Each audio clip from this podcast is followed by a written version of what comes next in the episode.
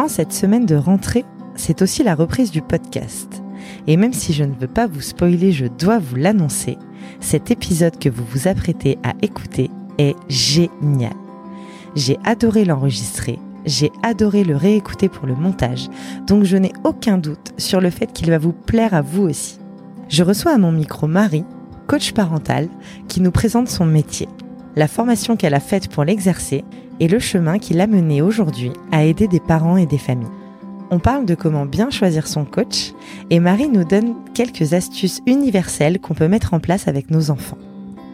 On parle aussi d'éducation sexuelle, de consentement, de neuroatypie, de comment formuler nos phrases pour qu'elles soient plus audibles et comprises par nos enfants. Bref, on parle de la vie. Je vous laisse avec Marie et je vous souhaite une très bonne écoute. Bonjour Marie. Bonjour. Merci beaucoup d'avoir accepté mon invitation. Euh, merci d'être venue jusqu'ici parce que on va le savoir vite, mais tu viens d'un petit peu loin. Donc merci d'être là. Est-ce que pour commencer, alors d'habitude je demande aux gens de se présenter. Et en fait j'ai écouté euh, sur un épisode de podcast, en plus tous les dans tous les podcasts on commence en général par euh, est-ce que tu peux te présenter s'il te plaît? Et il y a un, un, un, invité qui a répondu à un podcasteur qui lui a dit euh, moi j'aime pas me présenter. Parce que euh, ça, ça me fait me mettre des étiquettes à moi tout de suite. Euh, et, euh, et, et j'aime pas mettre des étiquettes. Et en plus ça fait chronologiquement tu sais en gros c'est un peu comme si tu si tu commences par dire euh, je m'appelle Marie j'ai deux mmh. enfants. Et bah du coup c'est le truc que tu vas mettre retient. en premier qu'on qu'on retient que toi tu classes comme étant le, la première chose que tu es c'est-à-dire maman donc, je vais essayer de formuler ma question différemment aujourd'hui et de pas te demander de te présenter, mais de, si tu peux me dire qui tu es et d'où tu viens. Ok. Euh, je suis Marie et euh, ce matin, je suis venue de Nantes jusqu'à Paris. Ouais. Euh, mais, euh, mais, mais d'où je viens? Ben, je viens d'une petite tribu de quatre. Euh, mon, mon conjoint et, et, mes deux enfants. Je viens, euh, tu vois, finalement, je fais quand même le fil. Ouais, le même fil, mais je mais... que c'est moins étiquetant. oui, je viens euh, du monde de l'entreprise jusqu'à euh, un statut d'auto-entrepreneur euh, aujourd'hui qui, qui, qui prend le, le, nom de coach parental. Ouais, et c'est pour ça qu'on est là, qu'on voilà. c'est de ça dont on va parler. Et c'est ça qui, c'est ça qui paye mes factures. Okay. Plutôt que de dire c'est ça qui me fait vivre, parce ouais. que c'est pareil, hein, je pourrais ne pas faire de coaching et continuer de vivre. Et, euh, et voilà, c'est pas mal déjà. Pour ouais, c'est pas mal, mmh. c'est pas mal. Euh, oui, donc tu es coach parental. Moi, c'est pour ça que je voulais qu'on qu'on se parle aujourd'hui. Tu es aussi maman de deux enfants, deux mmh. petites filles, c'est ça? Exact. De deux ans et demi et cinq ans, c'est si ça. ma mémoire est bonne. Mmh. Tu disais qu'avant tu bossais en entreprise. Qu'est-ce que tu faisais avant d'être coach parental? J'ai fait pas mal de choses. Le, le point commun avec tout, c'est que euh, je j'avais des, des équipes et des relations avec euh, des en interne ou en externe à, à l'entreprise. J'ai été dans l'hôtellerie, j'ai été euh, dans une, une entreprise qui faisait des, des emojis et des claviers de conversation. Ok. et dans une entreprise qui faisait des défibrillateurs connectés. Donc, il euh, n'y a pas forcément de lien, mis à part le fait que dans toutes mes expériences, j'avais un rôle euh, entre les clients et les équipes internes et que euh, j'avais déjà en tête de coacher. Mais je m'étais dit que j'allais faire du coaching en entreprise euh, plus tard avec un peu plus de bouteilles. Okay. Et que quand je suis devenue euh, parent, et eh ben en fait, j'ai découvert le coaching parental. J'ai trouvé ma place là-dedans. J'ai trouvé un épanouissement professionnel, un, un ouais, une, une, un métier que j'aimais exercer et que et, et, où on me renvoyait que je l'exerçais pas trop mal. Et du coup, euh, je ne serais pas coach en entreprise. En tout cas, je, c'est pas ce qui est prévu là. Mais t'avais cette parental. idée, donc t'avais oui. déjà cette idée d'être coach un jour. Ouais. Comment t'as connu le, le coaching? Enfin que je, je, connais pas beaucoup de gens qui avaient ah oui. tu sais qu'on travaillait ouais. en entreprise avec une idée d'être coach après donc comment toi tu l'as connu? Alors comment j'ai connu ça? Mais je sais que une des entreprises dans laquelle j'ai travaillé était euh, une grande tour de la défense, un cabinet de conseil, euh, et je sais que euh, il y avait des, des, des, coachs de managers ou des coachs de, de dirigeants d'entreprise. Euh, j'ai fait un bilan de compétences à un moment aussi. Je me posais vraiment des questions sur ce que je faisais, pourquoi je le faisais, etc. Et du coup, j'avais rencontré, j'avais rencontré bah, des, des, coachs en, en entreprise ou alors c'est pas vraiment des psys, mais c'est des, oui, c'est des personnes qui te, qui, qui te font un, un, bilan de tes compétences et qui te redirigent et qui te, qui qui t'aident à, atteindre tes objectifs. Et je trouvais ça, euh, je trouvais ça hyper inspirant comme euh, job. D'accord, ok. Donc tu as connu ça via les, tu vois, je ne savais même pas que les bilans de compétences étaient faits par des coachs. Donc euh... alors je sais pas, je sais qu'à l'époque, dans l'entreprise où j'étais, il y avait des bilans de compétences, il y avait des coachs de managers dirigeants, et moi j'ai peut-être fait un petit, euh, un petit mix des deux. Mais en tout cas, ça, ça, faisait partie des choses que je, que je trouvais hyper intéressantes et, sur lesquelles je me projetais. Ok. Et donc, euh, comme tu avais connu en entreprise, tu t'es dit je veux faire ça, et finalement ensuite. Euh... Bah, entre temps, j'ai trébuché sur euh, mon rôle de parent. je me suis dit que j'allais me former au coaching parental. Je suis un peu rentrée là-dedans dans ma formation, un peu avec mon masque de oui, oui, je veux être coach parental. En fait, j'avais juste envie d'être un parent un peu plus adapté. Et pendant cette formation-là, je me suis rendu compte qu'en fait, euh, bah, j'adorais ça et que j'étais peut-être faite pour ça. En tout cas, euh, en 2023, c'est à ça que je dédie mon temps. Mmh, d'accord. Euh, Est-ce que tu peux me dire quel genre de d'éducation toi tu as reçu quel genre d'éducation j'ai reçu Plutôt traditionnel, je dirais. Euh, traditionnel dans le contexte euh, culturel français. Euh, je suis née en, en 87, donc avec avec un peu le, le, cliché du parent et, et, certainement un bon paquet de violences éducatives ordinaires. qui pour mes parents n'en était sûrement pas hein, à l'époque. Mais effectivement, j'ai pas grandi dans une famille très révolutionnaire sur le sur le sujet, donc euh, j'ai j'ai ouais, une famille traditionnelle. Mes parents euh, sont toujours mariés. J'ai un frère euh, qui est plus jeune que moi. Et euh, on était, on manquait de rien, si tu mmh. veux, toujours un toit sur la tête. Il n'y a pas eu de précarité à, à aucun endroit. Et ouais, voilà. Mmh. Et donc, quand tu parles de, de, de potentielle violence éducative ordinaire, je pense qu'en effet, c'est un mot qui n'existait pas vraiment à l'époque, mais euh, t'as as été, as été élevé dans un milieu où en fait le le parent c'est le chef. Oui. Et voilà, et c'est on fait ce que dit le parent et on n'a pas forcément notre mot à dire et d'accord. Clairement. Un père euh, qui est au travail, une mère qui est plus à la maison. Alors elle, bossait aussi, elle avait la double casquette euh, ma maman et du coup double stress. Mhm. Euh, mais oui, dans un truc dans un truc assez classique. Mhm. moi j'ai connu les claques, j'ai connu la douche froide. Mhm. c'est pas à minimiser si tu veux, mais à contextualiser par rapport à l'époque où j'ai grandi. Est-ce que avant d'avoir des enfants, tu avais une, image de la maman que tu aurais voulu être? Alors pendant très longtemps, j'ai pas voulu d'enfant. D'accord. Donc j'ai pas trop, j'ai finalement pas tant projeté que ça. C'est plus euh, une fois enceinte où là j'ai commencé à me dire, mais en fait il y a plein de questions à se poser. Et euh, je suis partie sur euh, exactement ce que j'avais connu. Donc j'avais des, des, grands clichés dans la tête. mes enfants ils finiront toujours leur assiette mes enfants, ils seront couchés à 20 heures. Et si tu voyais notre vie aujourd'hui, c'est pas totalement ça qui se passe. On m'a mis dans les mains le livre de Catherine Guéguin, ou Catherine Guéguen, je sais jamais comment. Guéguin. Et, euh, et là, j'ai commencé à, à lire, à me renseigner sur euh, les, les, besoins des enfants, sur euh, leur euh, construction cérébrale, sur leur comportement et les besoins derrière les comportements. Et là, j'ai commencé à tirer un fil que je n'arrête plus de tirer depuis. T'étais enceinte quand t'as enceinte. lu ce livre? Oui. Une de mes très bonnes amies à 7 mois de grossesse qui, qui me l'a mis dans les mains et je la remercie. Mmh. Du coup, t'as jamais, t'as jamais eu le temps de reproduire ce que toi t'avais vécu parce que t'as été informé de. Alors si, et c'est super important. Merci de poser cette question-là parce que même si t'es informé, t'es pas libéré de ce que t'as connu. Et donc du coup, euh, oui, j'ai eu l'information, oui, j'ai tiré ce fil-là et je suis toujours en train de le tirer. Mmh. Mais même aujourd'hui, cinq ans après, en étant coach parental, en accompagnant les parents tous les jours, j'ai encore des automatismes dont je suis en train de me défaire.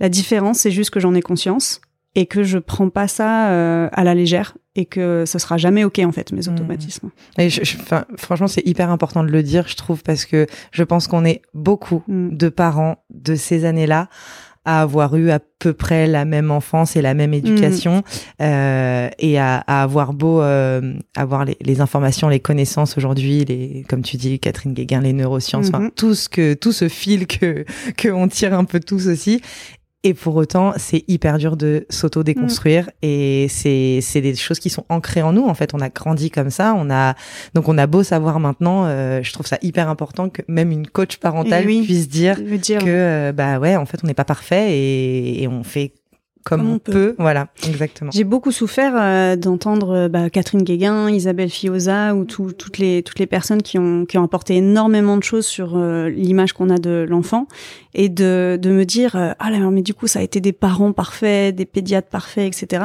Du coup c'est vraiment important pour moi de dire que même en tant que coach parental, je continue de me faire aider. Alors en tant que coach parental, j'ai aussi en termes d'éthique une obligation d'être supervisé. D'être suivi en thérapie parce que tu prends quand même les émotions des parents euh, toute la journée, les, les, les drames familiaux, tu prends plein plein de choses euh, dans dans, dans, ton métier. Donc c'est aussi important d'avoir des soupapes et, euh, et de toujours être accompagné. Mais, mais mais même pour moi personnellement en tant que parent, j'en ai j'en ai encore besoin. Bah, tu, tu dis que tu es obligé d'être en thérapie et du coup en thérapie avec un psychologue ou avec un coach?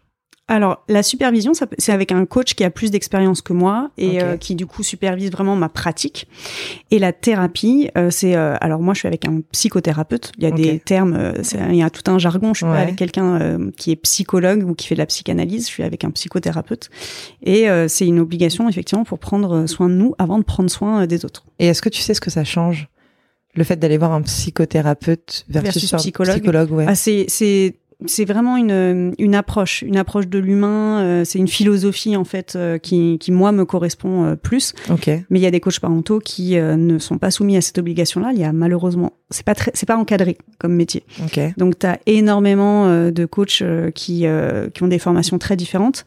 Moi j'ai j'ai choisi une formation qui était engageante. Elle a duré trois ans il y a, euh, j'ai plus de 600 heures de, formation et j'ai euh, plus les heures de supervision euh, aujourd'hui. Mais vraiment, pour les parents qui écoutent, c'est hyper important de préciser que, comme ce n'est pas encadré comme titre, de se renseigner sur la, si on va avoir un coach parental, ce qu'il a reçu comme formation, ce à quoi il est soumis comme obligation, même une fois qu'il a fini sa formation.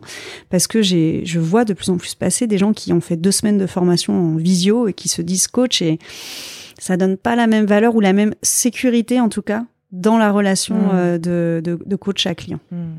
Quand tu dis du coup que toi tu es obligé d'être en thérapie, c'est ta formation qui mhm. t'oblige. C'est pas le métier de coach. non, c'est pas comme tu. Il est pas encadré. Le coach, ouais, d'accord. Exactement. Euh, ok. Euh, et donc du coup tu t'es formé. Oui. Euh, tu m'as dit trois ans, 600 heures. Mhm. Euh, donc il y a plusieurs formations. Donc en fait on a le choix. Oui. J'imagine que ce qui change c'est le nombre d'heures, le tarif peut-être? Oui, l'approche. Euh, là, tu, si tu veux, ma formation de base, puisque je l'ai enrichie de, de, de, spécialisation, mais ma formation de base, elle est vraiment, euh, elle a comme, euh, comme axe euh, principal de se dire que les parents comme les enfants, on est des êtres de besoin, que derrière, derrière nos comportements, il y a des besoins et que il y a besoin de décoder euh, ce qui se passe euh, en nous en tant que parents quand on est stressé et qu'on crie sur son enfant, qu'est-ce qui se passe chez l'enfant quand lui aussi euh, il a ses émotions qui débordent ou l'ado ce qui se passe pour lui dans la relation de la famille et c'est vraiment du coup une approche qui va être basée sur l'écoute active, sur la connaissance des émotions et de comment traverser les émotions, comment connecter ses émotions à ses besoins, comment formuler des besoins d'une manière adaptée, etc. Et donc c'est une formation qui aide à prendre tout le système familial en compte, les besoins de chacun de chacune, et euh, de pouvoir à la fois donner de l'information, à la fois donner des outils. On travaille, euh, moi je travaille avec le corps. Il y a des séances où je vais faire, euh, euh je vais pas juste écouter. Je suis pas un psy divan quoi. Je, suis, je, suis, je suis active dans ce que je mmh. fais, dans ce que je propose, et surtout je suis réactive à ce que me disent les familles qui arrivent, et, et je fais des choses hyper personnalisées. Oui, d'accord. Euh, mais en fait, moi, ma question, c'est euh, demain, euh, je, moi, je suis maman. Demain, j'ai envie de, de, je ressens le besoin d'aller voir un coach parental. Mhm. Comment je sais Enfin, tu vois, comment je fais pour euh, parce que du coup, toi, tu as cette formation. Alors, il y a des, tu disais des formations en deux semaines en visio. Bon, là, je pense que c'est, c'est, ça s'appelle même pas une formation. Mhm. Mais j'imagine qu'il y a d'autres formations que celles que tu as faites qui sont potentiellement très bien aussi. Avec, enfin, mhm. voilà. Et hum, comment, comment on fait, du coup, en tant que parent pour choisir son coach parental, pour choisir, euh, ce qui nous correspondrait le mhm. mieux, ce qui, je, sais pas si tu vois ce que je veux dire. Alors moi, j'encourage les parents à poser la question. Euh, tu vois, par exemple, moi, mes, mes, mes clients, soit ils veulent directement prendre rendez-vous, soit je propose un échange de 10-15 minutes euh, gratuit avant. Et s'ils ont des questions sur moi, sur ma formation, je, je les encourage vivement à me, à me les poser moi, tu peux me retrouver aussi sur euh, l'annuaire de ma formation, l'annuaire, euh, euh, enfin des, formations que j'ai faites, puisque j'en ai plusieurs et du coup je suis sur plusieurs annuaires, donc ça te donne aussi un peu une traçabilité Mmh. de ce que j'ai pu faire Mmh. comme formation. Donc ça dépend d'où tu viens, mais mais la manière la plus simple, c'est de, c'est de poser la question. Poser la question. Et le coach qui répondra pas, bah, c'est qu'il y aura déjà une réticence à, à, à, montrer sa légitimité à, à vous suivre, donc il y aura déjà un doute raisonnable. Ouais, je comprends. Ouais, parce que en fait, c'est, je trouve que c'est hyper particulier euh, des métiers comme ça qui sont quand même, euh, bah, quand pour les gens qui viennent te voir, c'est important. C'est c'est c'est un vrai, c'est un- c'est un- c'est une vraie démarche de leur part. Ils se mettent à nu, Ils se mettent complètement à nu. beaucoup d'intimité. En plus, on parle de parentalité, donc je pense Mm. que déjà un coach euh, de vie ou un coach travail, etc., on, on lui dit déjà beaucoup de choses. Peut-être qu'en tant que parent, on, on dit, enfin, ouais, c'est comme tu dis, c'est très intime, c'est Mhm. c'est profondément intime. Euh, c'est flippant en fait de voir que du coup c'est pas encadré Oui. et de voir que euh, bah potentiellement moi demain euh, je peux regarder des vidéos YouTube et mettre euh, coach parental euh, sur Mm. mon truc LinkedIn et tout. Et c'est, enfin, du coup je trouve ça très flippant et euh, j'aimerais bien que ce soit un petit peu Ah, c'est en cours, c'est en cours, mais c'est vrai que en France, en tout cas, tous les métiers autour de la santé mentale sont pas forcément alors, en, dehors du titre de psychologue qui lui est pour le coup est très réglementé. Hmm. Il y a un peu des guéguerres internes et Ouais. de choses Ouais, ouais, qui font que on en est là aujourd'hui. ouais. Et puis le, le coaching, c'est euh, alors c'est pas récent parce que ça existe depuis des années, mais je trouve que c'est peu connu comme thérapie par rapport aux thérapies qu'on peut connaître avec justement un psychologue, Mhm. psychothérapeute, comme Oui. tu disais tout à l'heure. Enfin voilà, je, je trouve que c'est peu connu. Je pense qu'il y a des gens qui ne savent même pas ce que c'est que le coaching et, euh, et ça se démocratise un peu. Donc je pense Oui. qu'en effet, avec les années, ça va se Ça va réglementer structurer. exactement. Mais là, à date, ça fait peur, quoi, enfin, de, de se dire que t'as peut-être des gens qui ont zéro qualification, zéro et qui aident des familles, enfin, qui essayent d'aider des familles, quoi. Euh, quand tu coaches les parents, euh, est-ce que tu as l'impression que tu as un biais de toi, Marie, qui sort de toi justement bah, avec ta vision de l'éducation, avec l'éducation que tu as reçue, avec l'éducation Mm. que tu aimerais donner, l'éducation que tu donnes, les, les livres que tu lis et tout. Euh, Est-ce que tu as un biais euh, du coup euh, euh, par rapport aux problématiques que les parents peuvent t'apporter Alors elle est intéressante ta question parce que du coup elle fait directement écho avec les obligations que j'ai de thérapie et de supervision. Ok. puisque euh, dans ma formation, il y a vraiment l'idée et la volonté de non-jugement et d'accueillir euh, les parents. Tu vois, si, tu- si tu pars du principe que euh, tous les comportements, il y a un besoin derrière, je vais aller chercher le besoin du parent à avoir tel ou tel comportement, mais je vais pas mettre du mari là-dedans. Ok. Euh, ma, ma- ma thérapie, si jamais il y a des choses, qui- évidemment qu'il y a des choses qui me touchent quand euh, j'accompagne des parents, mais s'il y a des choses qui me touchent, qui touchent Marie et qui touchent pas le coach, Mhm. eh ben, je l'emmène en thérapie en fait. Et je le garde en thérapie et je l'exclus de ma relation avec mes clients parce que je suis là pour mes clients. Et je vais juste être euh, un, un miroir pour eux. Je vais leur tenir le miroir, je vais leur montrer euh, le, leur chemin, mais ça restera leur chemin. On va aller vers leur solution. Alors ok, j'ai un petit sac de Mary Poppins avec plein de trucs à leur proposer, mais on va passer énormément de temps à se parler. Je vais passer énormément de temps à les écouter, à les comprendre, à faire des liens entre ce qui se passe, ce qu'ils me demandent et ce qu'ils souhaitent. Et, et l'idée du coaching, ça va vraiment être de, de, de les amener à trouver leur solution. Donc Marie, elle a pas sa place là-dedans. Ouais. Et c'est évidemment naturel que parfois elle s'invite et qu'il y ait euh, des émotions, des pensées qui me traversent. Mais mon job et le fait et si je si je suis une bonne coach, j'arrive à, à faire la part des choses et à dire ok bon ça Marie tu le prends, tu le mets en thérapie, mais c'est pas au service de ta famille là maintenant tout de suite. Mm. Et t'as le, t'as le, on a, on a quand même un, un, un comportement non verbal, tu sais, Mhm. euh, qui est, qui est, qui est très palpable, je Ouais. pense surtout dans ce genre de d'échange que tu peux avoir avec les parents. Euh, Est-ce que tu penses que ça se voit?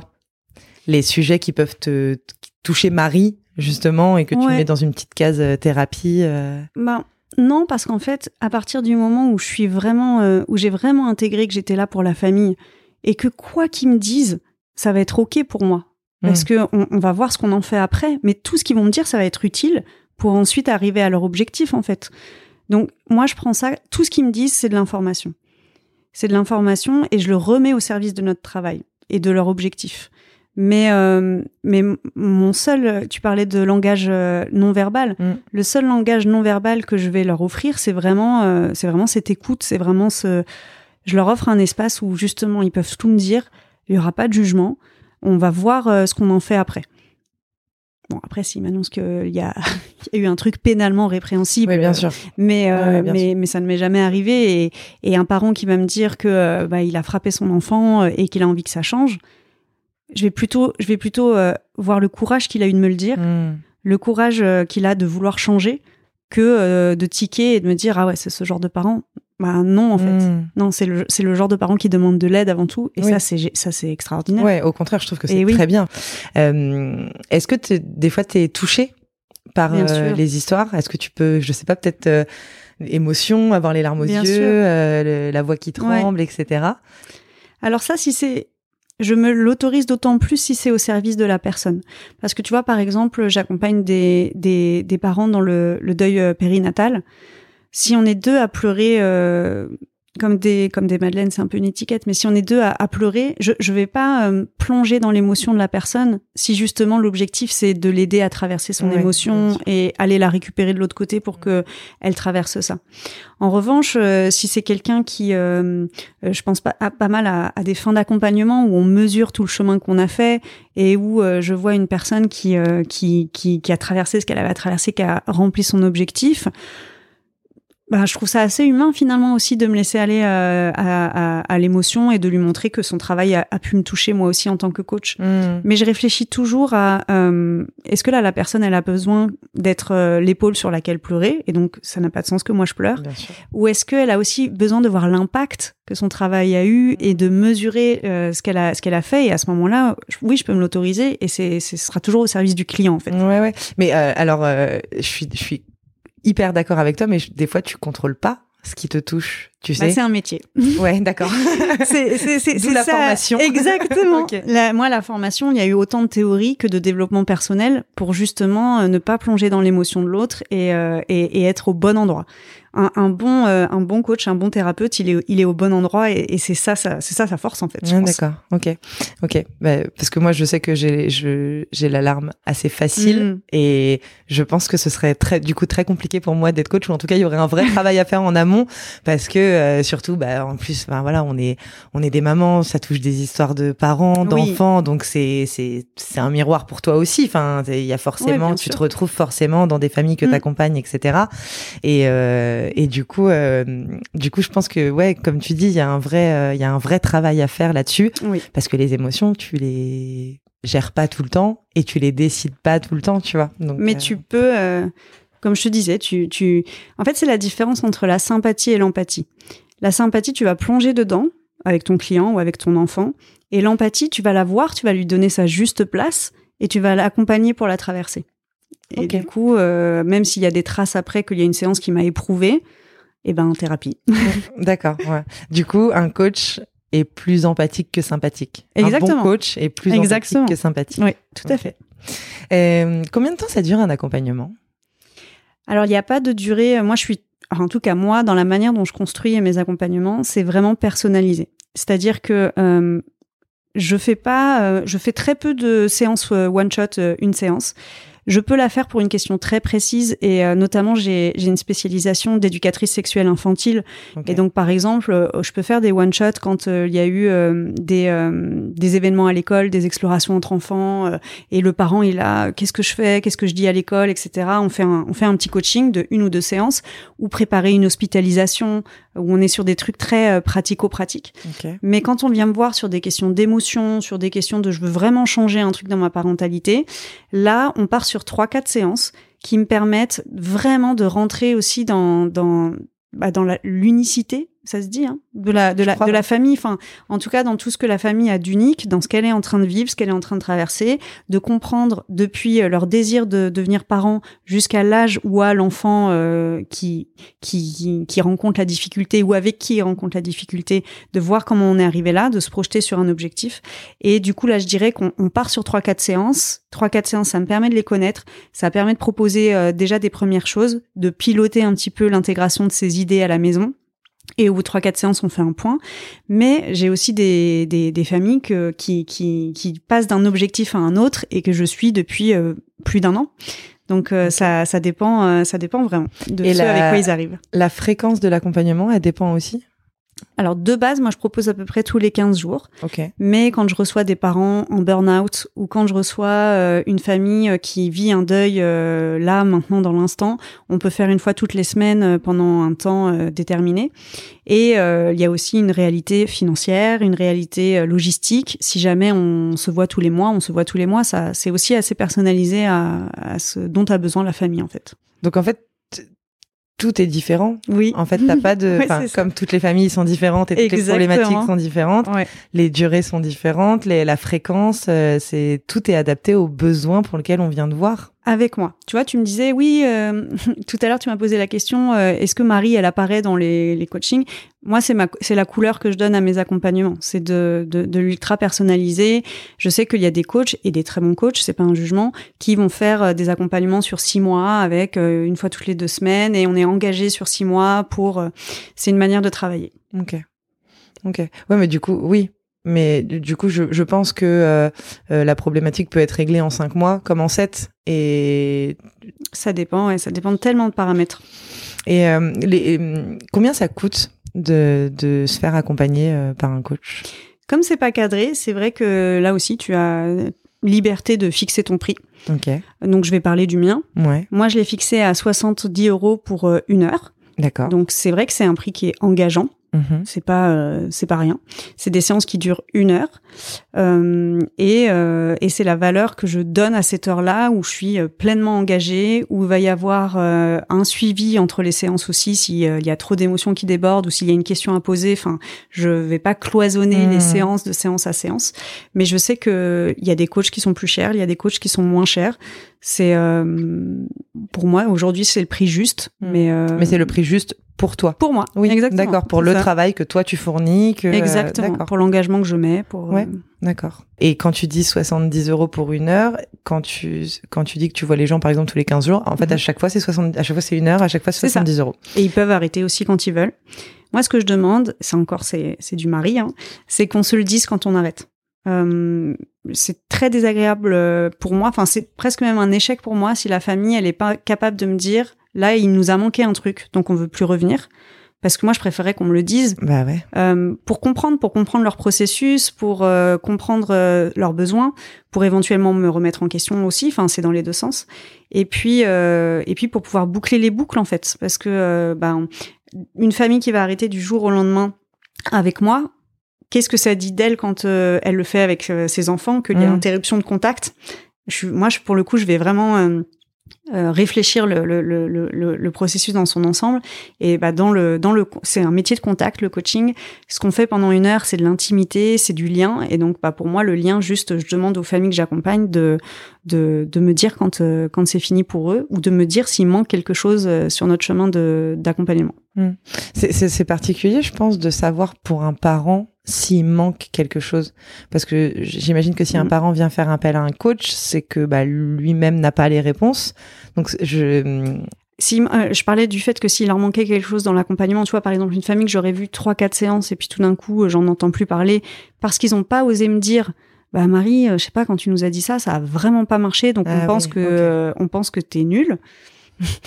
moi, mais tant mieux. Mais Mm. moi, mais, mais c'est mes meilleurs euh, feedbacks qu'on me dise ça Mm, bien sûr. Pour moi personnellement, mais aussi pour eux. Ok, ben alors de quoi vous auriez besoin? Et tu vois, et c'est ça aussi qui, qui, qui aide les familles à cheminer. Bah ouais, mais moi quand tu m'as dit ça, ça collait pas parce que euh, j'en sais rien. Moi, j'ai j'ai proposé de faire un rituel du soir et que euh, euh, il y en a un, un des deux parents qui a pas un, un agenda fixe et qui dit mais en fait c'est impossible ton truc. Appren- que le parent apprenne à exprimer ses besoins avec moi, c'est génial parce qu'il va d'autant plus apprendre à exprimer son besoin au sein de sa famille Mm. et mettre ses limites avec son enfant ou autoriser son enfant à mettre ses limites. Tu parles que aux parents ou est-ce que euh, quand les enfants sont en âge de, de, de communiquer avec toi et tu peux communiquer euh, Est-ce que c'est un, une, une thérapie de famille ou est-ce que c'est Mm. vraiment les parents? Alors, c'est euh, un peu du mari, ça aussi. Moi, j'aime beaucoup travailler initialement avec le parent parce que le parent, c'est euh, la figure de sécurité de l'enfant. Et donc, j'aime transmettre des compétences, des informations, des, euh, des, des, prises de conscience aux parents pour que ça puisse redescendre à l'enfant depuis le parent. Et si tu veux pas que l'enfant il vienne me voir et qu'il dise ok bah du coup euh, quand j'ai besoin de parler de mes émotions je le fais quand euh, on est en, avec Marie. Moi je préfère apprendre aux parents mm. à à, apprendre à leur enfant à exprimer leurs émotions. Mais après, il y a des cas où euh, c'est hyper intéressant et beaucoup plus riche de voir tout le système ensemble, de faire parler tout le monde ensemble. Je pense par exemple aux accompagnements avec les adolescents. Quand l'adolescent est d'accord, évidemment, c'est génial de pouvoir avoir un tiers qui va aider euh, à ce qu'il y ait des choses qui se passent, ou euh, par moment, si le fait de parler avec les parents, on se trouve limité, de pouvoir voir les interactions avec l'enfant, de pouvoir valoriser les interactions du parent avec l'enfant. Donc ça va encore une fois dépendre de ce que le parent veut. Mais en première intention, c'est vrai que j'aime m'intéresser aux parents parce que c'est c'est lui qui va continuer à vivre avec son enfant euh, pendant encore euh, plusieurs années. Mmh. Et donc, je, trouve que c'est c'est à lui de c'est à lui que tu veux donner les clés. C'est ça pour euh, pour qu'après il ait plus besoin de toi parce qu'en fait c'est ça le but. Et c'est ça le but oui c'est que alors moi j'ai réussi un accompagnement quand ils ont plus besoin de moi. Ouais. Faut pas aller trop vite chacun son rythme. Mm. mais euh, mais effectivement c'est ma plus belle victoire c'est que ils me disent euh, six mois après ah mais j'arrive encore à mettre ça en place et puis j'ai eu telle idée mais génial. Mm. ça on a on a tout gagné. Mm. ça fait combien de temps que tu es coach maintenant? Deux ans. Deux ans? En général, alors euh, ouais, en moyenne, est-ce que les gens viennent te voir euh, avec une problématique particulière? Je sais pas, par exemple, euh, le coucher du soir, c'est l'enfer, mhm. on s'en sort pas depuis tant de mois, années, voilà. Ou est-ce que c'est c'est en gros c'est moi l'enfer et il y a tout à revoir enfin tu vois est-ce qu'on vient te voir avec des vraies problématiques particulières ou est-ce qu'en général c'est plus un, un tout un global et en fait bah tu c'est peut-être la communication que tu mm. que tu dois que tu dois leur apprendre ou la manière de communiquer? Euh, ça dépend. Moi, je reçois euh, les, les, familles du désir de grossesse, donc euh, des parents en parcours de PMA, FIV, des parents qui traversent des deuils périnataux avant même d'avoir leur enfant dans les bras, jusqu'à la fin de l'adolescence, parce que pour moi, toutes ces périodes, elles sont imbriquées en fait, et que quand je reçois une famille avec un, un ou plusieurs adolescents, bah ce qui est cristallisé dans la situation d'aujourd'hui en fait prend racine dans ce qui a s'est passé avant et euh, ce qui se passe dès le début peut aussi impulser des choses dans ce qui va se passer après. Donc euh, moi, je prends vraiment la parentalité comme un, un tout. Et euh, du coup, bah, dans, dans, cette, dans cette période relativement large, ce qui m'intéresse beaucoup, c'est de, c'est, c'est, c'est de travailler autour de cette identité de parent quand je veux être parent mais que j'arrive pas à être parent. Ou quand je suis parent d'un enfant de tel âge et que ça vient me poser souci. Parce que c'est pas par hasard en fait que des parents ils viennent euh, faire du coaching et appuyer sur le bouton du coaching. Souvent ça parle de leur histoire aussi. Donc tu as des parents euh, le terrible tout je mets des guillemets hein, on voit pas à l'audio parce que mmh. moi je l'appelle le fabulous tout je préfère ça. Il vient aussi chercher certains parents et pas d'autres et puis, euh, il y a des parents, euh, l'âge qui va être compliqué, c'est 8-9 ans, et puis on va se rendre compte de pourquoi au cours de l'accompagnement. Donc, euh, finalement, c'est vrai que dans mon approche, je suis, je suis, je suis, je suis plus centrée sur, sur, sur l'identité de la famille et le bien-être de la famille, mais pas sur une période donnée. Et ça aussi, c'est une différence avec des coachs qui vont parfois se concentrer sur la périnatalité, sur l'adolescence, euh, sur euh, sur euh, sur des sujets particuliers. Oui, toi comme t'as un comme t'as élargi mhm. à, beaucoup d'années en fait au final entre le, le, désir de grossesse et le, mhm. la fin de l'adolescence de l'enfant, t'as plus peut-être de cas de figure différents que quelqu'un qui se spécialise et qui va plutôt traiter d'un sujet en particulier oui, peut-être. et qui va être réputé pour ça ouais et t'as as dit un truc que j'ai trouvé hyper fort t'as dit euh, le fabuleux tout, il euh, il va pas chercher le, le, le parent de la même manière. Et en fait, je trouve que c'est hyper fort parce que je pense que bon déjà euh, tous les tous les, les, les périodes de deux ans des enfants sont différentes encore une fois selon les enfants. Mm. Mais je pense que ça va aussi rappeler des choses à l'intérieur du parent qui vont être différentes forcément en fonction de l'histoire du parent. Mhm. Et, euh, et bah, je, je m'étais jamais, enfin voilà, j'avais mhm. jamais fait ce truc-là. Ce lien-là. Et le, le mot, comment t'as dit, ça va chercher chez le parent. Bah, bon, j'ai un enfant d'un an et demi, donc je me, suis un petit peu. Je fais un peu ma, mon petit coaching en même temps que ce, que cet épisode. Non, mais voilà, je trouve ça, je trouve que c'est hyper, euh, hyper fort. Euh, est-ce que ta formation et euh, est-ce que depuis que tu es coach parental, euh, toi, ça t'a changé avec tes enfants? Parce que je te demandais tout à l'heure s'il y avait de la Marie euh, chez la coach. Est-ce qu'il y a de la coach chez la Marie? Alors oui et non. En fait, euh, pendant un temps, ça a été très frustrant pour moi que lui, justement, euh, il n'y ait pas la coach dans ma parentalité. Donc j'ai j'ai aussi compris que malgré toute la théorie du monde, si on prend pas soin de nos émotions et de notre histoire, en fait, tu pourras pas les tu pourras pas te les approprier les outils, tu pourras pas les mettre en place. Et euh, du coup, j'ai vraiment plutôt investi ben, ma ma thérapie et ma connaissance de de moi avant de revenir aux, à ma casquette de coach.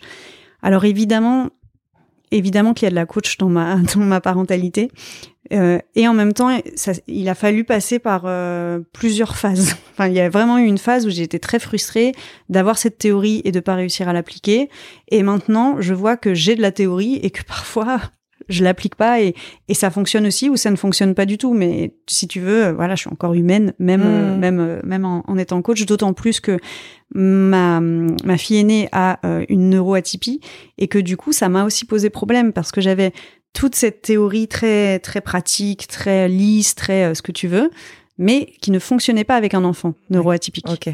Quand tu dis neuroatypique, c'est euh, Elle est dans le trouble autistique et elle a un trouble de l'attention avec hyperactivité. D'accord. Ok. Ok. Oui, donc euh, potentiellement ta théorie. Euh, ah bah ma théorie, ça fonctionnait pas. J'essayais de mettre un rond dans un carré, c'était complètement oui, absurde. Ok. Et euh, est-ce que tu vois toi un coach parental? Alors non, mais du coup en étant supervisé et en ayant la formation, c'est un peu comme si quand même. Euh... Mais non, heureusement quand même que ma formation et mes supervisions et mes clients m'aident à ne pas avoir un coach parental, mais je, je vois le, le, thérapeute qui complète quand même tout ça. Ouais, oui, oui, oui, oui. mais qui est pas euh, là pour. Euh... Ah oui, attends, non, je vais revenir sur ça parce que pour ma fille neuroatypique, effectivement, on s'est fait accompagner. Alors, elle est psychologue, elle est pas coach parental, oui. mais euh, il se trouve qu'elle a aussi fait la formation de coaching parental. Okay. Donc, on parlait le même langage et c'est elle qui m'a aussi euh, appris à me détacher des outils que je pouvais avoir et de me dire, euh, bah ouais, t'as beau avoir tous les outils, mm. en fait, il faut se concentrer d'abord sur ton enfant mm. et sur la relation que tu veux avec ton enfant avant de choisir quel tel ou tel outil. Donc c'est la, oui, c'est la, la, la neuroatypie de ma fille qui m'a amené à, à, consulter. Euh, à consulter, euh, mais elle est, elle est psychologue pour le coup. Mmh, D'accord. Et euh, est-ce que, euh, alors, t'arrêtes pas de le dire depuis tout à l'heure, il y a autant d'histoires différentes que de familles différentes, donc c'est vraiment quelque chose de très personnalisé. Mais est-ce que dans les outils, dans ta formation, dans les outils que, que tu as, est-ce qu'il y a des, des outils qui un peu universels? Oui, quand même. Qui peuvent aller à, toutes les familles, tu vois? Est-ce que tu peux nous donner des exemples de voilà de, de trucs où il n'y a pas besoin de, enfin, oui. tu vois? Bah, du coup, tu vois, tu me parlais de, de, de mes offres, de comment j'étais structurée, etc. Du coup, c'est vrai que j'ai fait des ateliers, euh, des ateliers en ligne pour les, les choses universelles. Parce que euh, il y a quand même, euh, bah déjà, on parlait aussi de la question du prix. Tu vois, euh, je suis conscience que 70 euros une séance, c'est c'est c'est un investissement. Donc j'ai aussi des ateliers un peu plus universels qui sont là à 30 euros et qui permettent d'aborder un petit peu plus un petit peu plus facilement en groupe? En groupe, oui, oui, oui, des ateliers. Et, euh, et du coup, ce que je mets dans mes ateliers, ça va être beaucoup autour de euh, comprendre les émotions. Parce qu'on croit hein, qu'on comprend les émotions. Moi aussi, il y a cinq ans, je pensais, euh, oui, je sais, on est triste, on est en colère, on est ci, on est là. Mais en fait, vraiment faire cette grammaire des émotions. C'est quoi une émotion? Il y a quel besoin derrière euh, quelle émotion? C'est quoi l'utilité? Donc, pour être très pragmatique, par exemple, la tristesse. L'émotion de la tristesse, elle a comme utilité d'accepter une situation d'accepter. Euh, bon, on pense souvent en deuil, euh, on pense souvent à, à, un décès, à une mort, mais euh, ça peut être aussi quitter le parc pour aller dîner. C'est ce que j'allais dire. Il n'y a pas besoin d'un deuil pour voilà, que mes enfants soient tristes. voilà, à chaque transition, savoir aussi que les émotions, elles peuvent se combiner. Donc, tu quittes le parc, tu peux être triste parce que tu t'arrêtes de jouer, mais tu es super content parce que tu as super faim. Donc, c'est il y a, y, a, y a un atelier un peu sur euh, ce, ce décoder, comprendre les émotions de l'enfant et comment les accompagner au mieux. Parce que euh, il y a des biais et il y a des barrages euh, à l'expression des émotions qui sont vraiment ancrés en nous, qu'on voit même plus. Donc, c'est ce qu'on appelle les, les 12 barrages à la communication. Et donc, un enfant qui pleure, lui dire mais non, mais c'est pas grave. Euh, ou, ou lui dire, le faire penser à autre chose et lui faire une diversion, etc. C'est pas l'aider à traverser son émotion, ça c'est éteindre l'émotion, c'est mettre le mmh. couvercle sur le sur le lait qui bout, comme on dit, c'est l'image euh, qui, est, souvent utilisée, mais c'est pas éteindre le gaz, tu vois, pour que le mmh. pour que l'émotion elle soit traversée. Donc j'ai j'ai il y a pas mal de choses universelles sur les émotions qui qui est un super vernis et déjà une super entrée en matière. Il y a aussi euh, repenser toutes ces choses euh, qu'on a eues euh, en étant enfant, qu'on peut repenser très très facilement. Donc, je te donne un exemple concret. Les parents, ils arrivent souvent en me disant, mais il écoute rien, il connaît les règles, je lui répète les règles. Ok, c'est quoi les règles chez vous? Et là, il y, a un blanc. Bah non, bah les règles chez nous, c'est on tape pas, on crie pas, les trucs hyper basiques. Mm-hmm. Je leur dis, ok, ne pensez pas à un éléphant rose. La négation dans le cerveau, elle est dure à gérer en tant qu'adulte, elle l'est encore plus en tant qu'enfant. Les enfants, ils adorent euh, respecter des consignes, mais pas avoir des interdictions. Donc plutôt que de leur dire euh, ne jette pas euh, ta nourriture à la figure de ton frère, on va leur dire la nourriture c'est dans l'assiette ou dans la bouche et quand tu es en colère, tu peux le dire ou tu peux, euh, on, enseigne la colère. Tu peux taper du hmm. pied très fort, tu peux faire ci, tu peux faire ça. Donc il y a, y, a, y a, tout un truc aussi autour de la communication, euh, de, de, de, vraiment des, des, petits tips qui sont des petits, des petits conseils qui sont hyper faciles à mettre en place. Hmm. Et puis euh, dans mes ateliers, j'ai aussi ce volet éducation sexuelle infantile parce hmm. que mine de rien c'est hyper important, toutes les notions de consentement, d'intimité, de respect, de connaître son corps. C'est le grand oublié de la parentalité. On fait plein de trucs sur euh, la diversification menée par l'enfant, on fait plein de trucs euh, sur euh, l'éducation alternative, on fait plein de trucs sur ça. Mais on est aussi des êtres sexués et parler de sexualité aux enfants avec les bons mots, de la bonne manière, de la naissance à la fin de l'adolescence, c'est super important. Et du coup, moi, je l'intègre complètement dans, dans, dans, mes coachings et, et dans ce que j'ai envie de transmettre aux parents. Alors du coup, quand tu dis éducation sexuelle, est-ce que c'est des ateliers, c'est ça? Oui. Ouais. Est-ce que c'est euh, du coup en fait c'est des ateliers pour les parents? Oui. Pour les former eux à parler de sexualité avec leurs enfants? C'est ça. Tu fais pas d'éducation sexuelle avec les enfants? Alors tu, tu euh, expliques moi, pas, aux enfants? Pas encore. D'accord. Mais euh, parce que je fais beaucoup de en ligne et que en ligne euh, du coup pour euh, les, les, tout petits ou même les même même 5 6 ans, tu vois, ça mmh, marcherait mmh. pour les plus grands mais il en existe et donc du coup, on n'est jamais assez nombreux à en parler. Donc si dans tes auditeurs et auditrices il y en a qui veulent euh, emmener leurs enfants à des ateliers, il en existe. Euh, il existe des ateliers. D'accord, je savais ça bouge, ça bouge là-dedans et c'est super important. Parce que je sais que c'est un vrai sujet à l'école. Exact. qui est un vrai sujet qui est pas toujours euh, traité comme on le voudrait. très rarement traité comme on le voudrait. Ouais, très rare. Ouais, c'est vrai, très rarement. Mm. Enfin, je, je sais pas, je connais pas toutes les écoles dans le monde, mais enfin dans. Ah non, je te confirme que j'ai beaucoup de consultations parce qu'il y a eu des événements à l'école entre enfants, mais des événements pas ok, et que l'école n'a pas forcément pris sa responsabilité, n'a pas forcément euh, réagi euh, de la bonne manière, hmm. et que les parents se demandent comment ah réagir avec leurs enfants. Alors moi je parle pas de ça, je parle, tu sais, des, moi j'ai eu ça quand j'étais petite, euh, des intervenants qui ah viennent. Ah, ça, c'est une obligation qui est très peu respectée. Voilà, voilà, c'était c'était c'était de ça dont je parlais parce que après en effet, je pense que euh, quand il se passe quelque chose à l'école, euh, que ce soit de la découverte du corps ou mhm. du, du, du, sexe, euh, bon, euh, que je veux dire, enfin, je veux dire que ce soit correct ou pas ce qui s'est passé, mhm. parce qu'il y a des choses qui peuvent se passer et qui restent correctes selon l'âge des enfants. Enfin, tu vois, il y a mhm. des, des découvertes qui restent correctes, mais ça, en effet, c'est plus aux parents. Alors l'école, bien sûr, doit prendre ses responsabilités et parler et communiquer, mais quand c'est des, des, alors je suis pas tout à fait en fait, pour moi, euh, et c'est ce que je dis dans les ateliers, l'exploration du corps et l'exploration de, l'intimité et de la sexualité, avant qu'il y ait les hormones, donc avant la puberté, elle se fait uniquement de soi à soi ou en posant des questions à un adulte de confiance. Et pourquoi je dis ça? Parce que en fait, euh, le consentement de l'autre enfant quand tu vas aller explorer ce que tu as envie d'aller explorer avec l'autre, tu peux pas l'avoir sur une expérience aussi nouvelle, aussi inconnue. Et du coup, tu, tu vas quand même t'exposer à un truc hyper déséquilibré.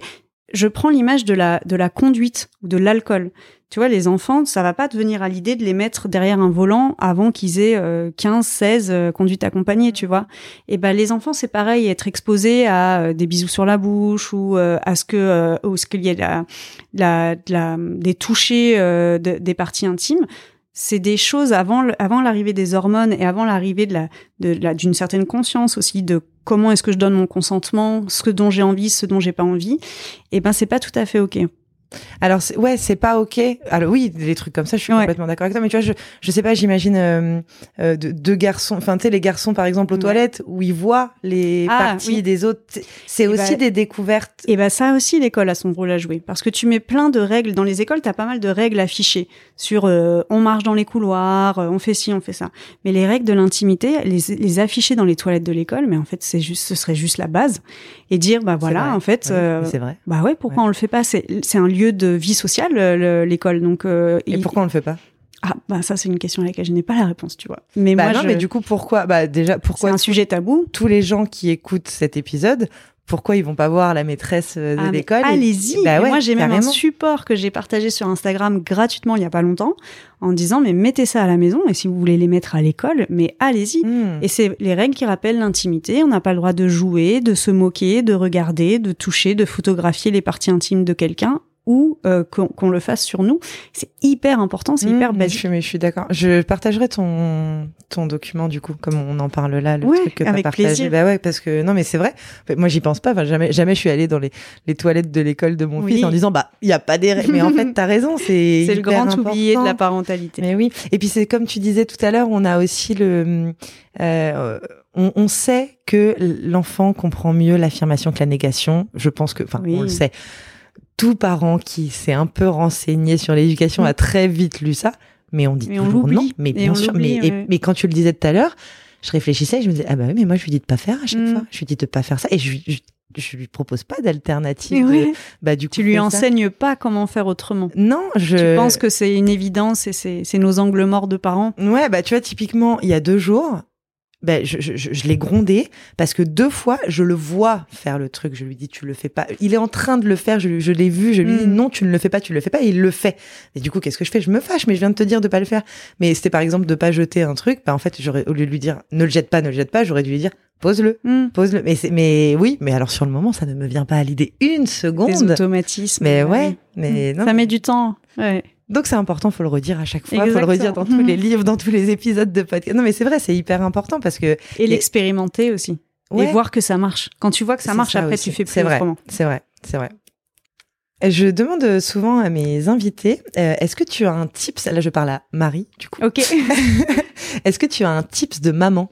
Est-ce que tu as quelque chose euh, qui a marché chez toi, euh, que ce soit organisationnel, affectif, affectueux, enfin voilà, Mhm. quelque chose qui a bien marché, qui marche bien chez toi dans ta famille avec tes filles et que tu pourrais partager Oui, bah du coup, ça va faire un lien entre tout, entre euh, Marie, euh, les sujets qu'on vient d'évoquer et tout. Quand tu m'as posé la question, j'en ai plein, mais il y en a un qui m'est qui m'est venu. Avec mes filles, euh, régulièrement, on se met devant une glace et on se dit les choses qu'on aime bien chez nous. Ah, Et en fait, euh, à la base, je faisais ça pour elles, pour leur confiance en elles, dans leur corps, euh, les notions d'acceptation, d'amour de soi, tout ça, tout ça. Et en fait, je me rends compte que ça me fait du bien à moi aussi, parce qu'elles me demandent, et toi, maman, qu'est-ce que t'aimes chez toi et tout. Et autant te dire que c'est compliqué pour moi d'aimer euh, mon corps, d'aimer des choses. Enfin, on a tous notre histoire et des, des complexes, etc. Et à travers les yeux de mes enfants, bah du coup, ça, ce, ce petite routine et ce petit truc-là, ça les aide et ça m'aide et c'est un lien, euh, c'est un, un moment de connexion avec, euh, avec entre elles et moi qui sont qui sont super euh, précieuses. ok. Donc allez-y, regardez-vous dans la glace, Ouais. dites-vous ce que vous aimez chez vous. Est-ce que euh, tes filles, alors la deuxième a deux ans et demi, mais elle peut peut-être le dire aussi. Est-ce que à cette occasion-là, des fois elles disent qu'il y a des choses qu'elles aiment pas? Ben non, justement, c'est ça qui est génial, c'est que quand tu programmes ça, euh, en, en programmant le positif, pour l'instant, elles euh, elles m'ont pas dit ça. D'accord. Mais est-ce que par exemple il y a des parties de leur corps, de leur visage qu'elles ont jamais annoncé comme euh, quelque chose qu'elles aimaient? Ah, elles pensent pas à tout. Ouais. pensent, euh, elles pensent à des choses très précises euh, qui sont d'ailleurs différentes de ce que moi je pourrais dire d'elles. Mais, Ouais. mais moi, je prends ce qui vient d'elles. Ce qui vient d'elles. Je trouve ça plus intéressant Ouais, ce qui vient d'elles. C'est hyper euh, hyper cool. Et il y a un truc euh, du coup un, un tips de maman. Je savais pas si t'allais sortir celui-là ou pas. Euh, je me suis en fait quand j'ai contacté Marie pour lui demander de, de participer à Parentèle, je me suis rendu compte qu'en fait j'avais déjà écouté des épisodes de Marie sur d'autres podcasts, mais je ne savais pas que, Que je moi. contactais la même Marie. Et sur un de ces épisodes, et en fait c'est grâce à toi que je le fais. Mais du coup je le savais pas. Enfin voilà, Trop je, je drôle. savais pas. J'ai créé des adresses mail à mes enfants Ah oui. et j'envoie des mails à mes enfants et euh, et du coup bah enfin je, je trouve que c'est génial Bon, je le fais pas, euh, c'est assez récent. Je l'ai fait, tu vois, pour l'instant, j'ai dû leur envoyer deux, trois mails. C'est un peu, euh, voilà, il y a, Ah, mais il y a pas- imagine dans 20 ans la valeur qu'ils auront pris. Voilà, exactement. Ce sera plus juste de trois mails. C'est Ce exactement ce que je me dis. Pour l'instant, j'ai pas encore le, le ni le réflexe ni le le confort pour leur raconter des trucs parce que c'est Oui. particulier. Tu parles à eux quand ils sont Oui. plus grands, Mm. mais en même temps, là, pour l'instant, tu leur parles. Moi, ils ont 4 Ouais. et un an et demi.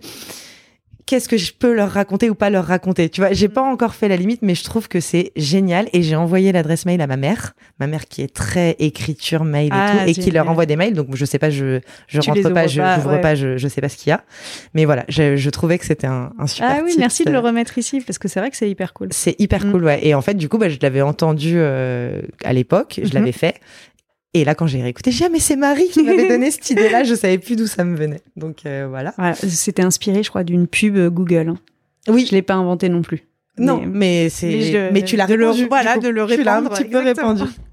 Euh, et est-ce que tu as un tips de coach? Un tips de coach. Alors aiguille-moi parce que j'en ai pas mal en fait.